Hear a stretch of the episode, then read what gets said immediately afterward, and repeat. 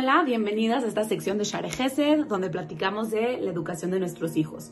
Platicamos la semana pasada que no podemos hacer diferencias entre nuestros hijos para que no sientan que aunque no estamos defendiendo a la mitad del pleito al otro hermano, a veces sucede que aunque no lo defendemos, sienten que lo estamos defendiendo y que nos pusimos de un lado. Entonces, ¿qué podemos hacer nosotros como papás para que nuestros hijos no sientan que estamos defendiendo una parte del problema, sino que estamos escuchando lo que sienten y después de haber escuchado y validado todo lo que sienten, podemos ayudarlos a solucionar el conflicto.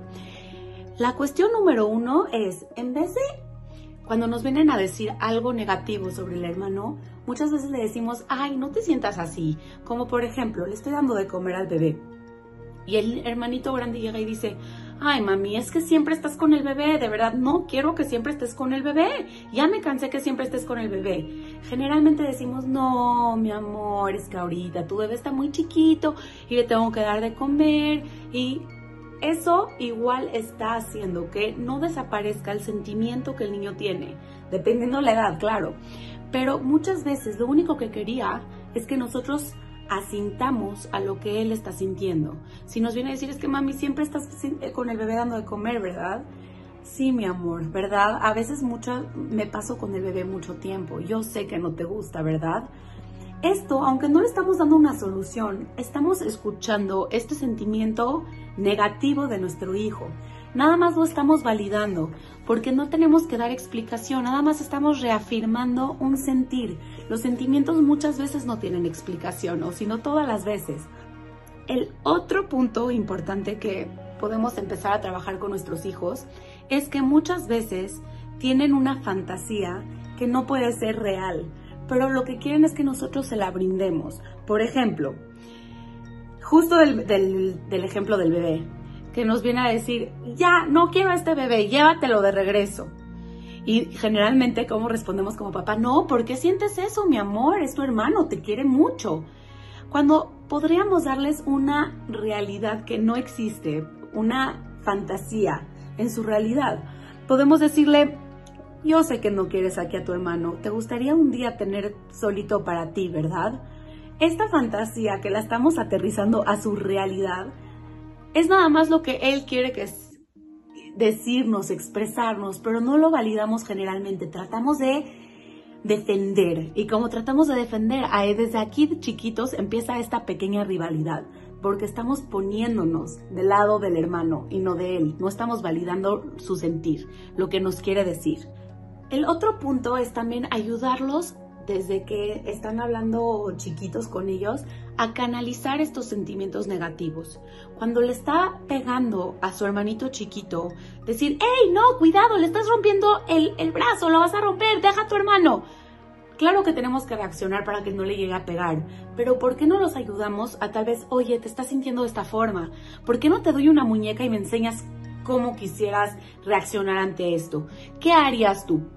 No con tu hermano porque lo puedes lastimar, pero a ver, enséñame qué estás sintiendo, qué querías hacer. Eso podríamos ya de ahí ver cómo podemos solucionar este conflicto. Pero si nada más llegamos a defender al hermano chiquito, aunque tenga razón, ahí es donde estos hermanitos grandes, que todavía no saben la lógica, llegan a sentir este resentimiento de que estamos defendiendo a uno y no a otro. También algo importante es con niños más grandes, por ejemplo, que la hermana grande va a salir y se queda triste la hermana chiquita y, le dice, es muy mala, es que no me lleva con ella. Y le contesta al papá, es que ya sabes que no quiere, que no quiere salir con una hermana chica, no es por ti, es porque eres más chiquita que ella.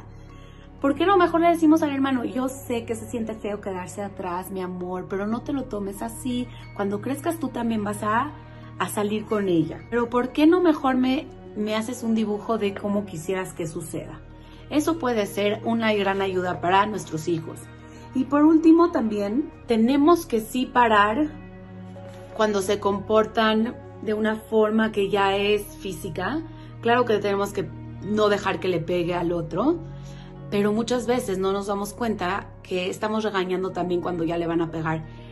Eso es muy feo lo que estás haciendo. ¿Cómo te atreves a pegarle? Eso no se hace. Y generalmente nos salimos de nuestras casillas.